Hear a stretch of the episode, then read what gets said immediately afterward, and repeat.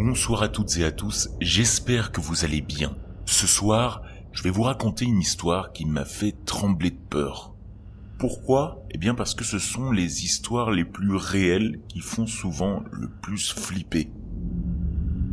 Au petit matin du 14 septembre 1930, Catherine Kate Waldman, 39 ans, est tirée d'un profond sommeil par un bruit sourd et soudain au-dessus de sa tête.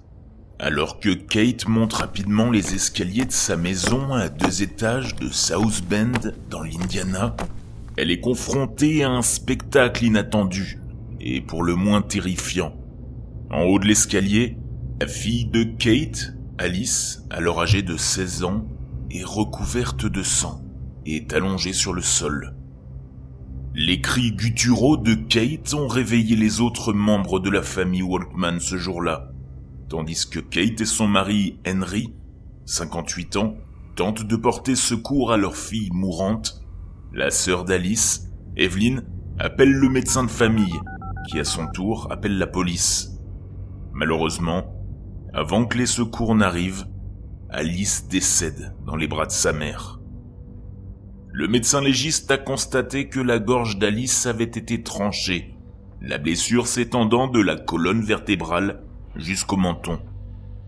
Il a conclu en déclarant qu'il pensait que l'arme du crime était un poignard exceptionnellement tranchant ou un instrument similaire.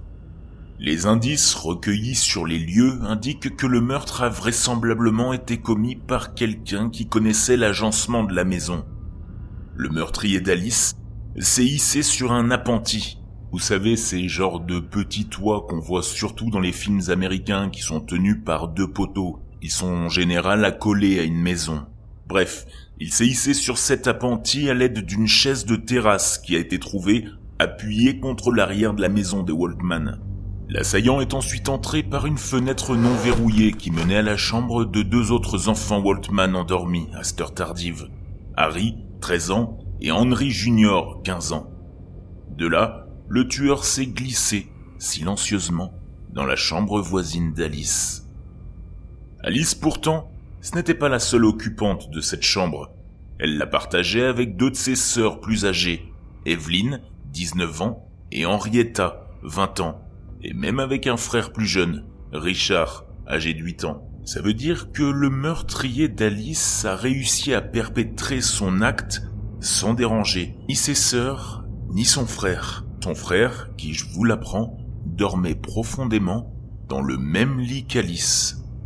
Une traînée de sang indique qu'Alice, gravement blessée, est sortie du lit en titubant et s'est dirigée vers les escaliers, tandis que son meurtrier, lui, s'est enfui par la fenêtre de Harry et Henry, la même par laquelle il était entré, laissant plusieurs empreintes digitales sanglantes sur le rebord de la fenêtre et sur une machine à coudre située à proximité.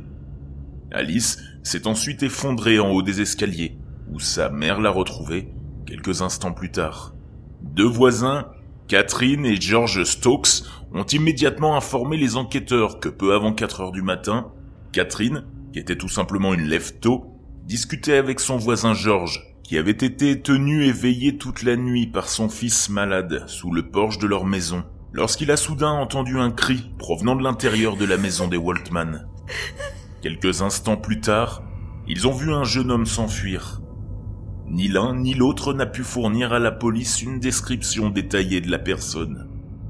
La police a appris de ses parents qu'Alice avait quitté le lycée un an auparavant pour commencer à travailler dans l'épicerie familiale.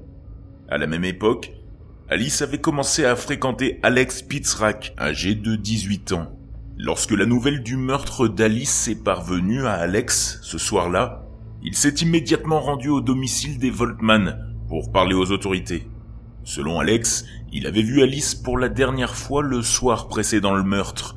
Il était allé la chercher après son travail à l'épicerie et ils avaient assisté ensemble à une petite fête organisée par un ami. À la fin de la soirée, Alex a raccompagné Alice chez elle où elle est arrivée vers 22 heures. Alex est rentré dans la résidence des Voltman pendant une courte période avant de partir pour assister à l'enterrement de vie de garçon d'un ami. Après la fête, il est rentré chez lui pour la soirée. Alex a également informé les inspecteurs que lui et Alice étaient fiancés, bien que selon lui, il n'est pas officiellement partagé la nouvelle avec quelqu'un d'autre. La famille d'Alice a confirmé l'avoir vu porter une nouvelle bague en diamant au doigt, mais elle a nié avoir eu connaissance des fiançailles. Après avoir confirmé sa version des événements de la nuit et procédé à une comparaison d'empreintes digitales, la police a été convaincue qu'Alex disait la vérité. Lorsqu'on lui a demandé s'il connaissait quelqu'un qui aurait pu vouloir faire du mal à Alice, il a rapidement donné deux noms, William Mirek et Barney Kulzinski, deux anciens amoureux d'Alice. Après que les parents d'Alice leur ont présenté une petite boîte contenant des lettres d'amour de William à Alice, la police a pu retrouver sa trace en Floride. Selon William, il y vivait depuis deux semaines. Il n'a pas nié que lui et Alice avaient été un jour ensemble, et qu'ils s'écrivaient encore fréquemment, proposant même d'envoyer à la police les lettres qu'il avait reçues d'elle mais il a nié avoir eu connaissance du meurtre d'Alice. William a cependant informé les enquêteurs qu'à plusieurs reprises, Alice lui avait confié qu'Alex était une personne très très jalouse.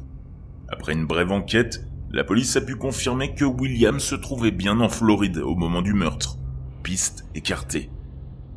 Alors que les parents d'Alice n'ont pu fournir aucune autre piste, sa sœur aînée, Henrietta, a donné à la police l'étrange détail qu'Alice avait prédit sa propre mort.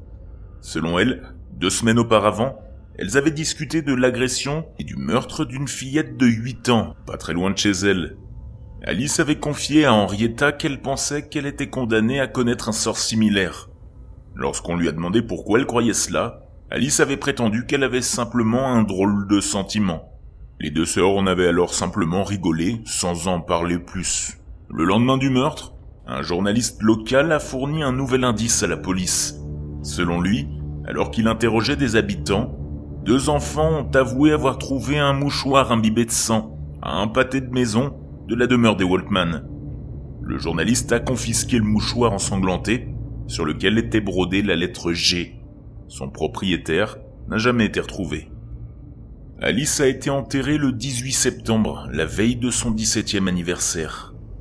Au total, ce sont plus de 4000 personnes, certaines venues exprimer leurs condoléances, d'autres simplement pour entretenir leur curiosité morbide, qui ont assisté à ces funérailles.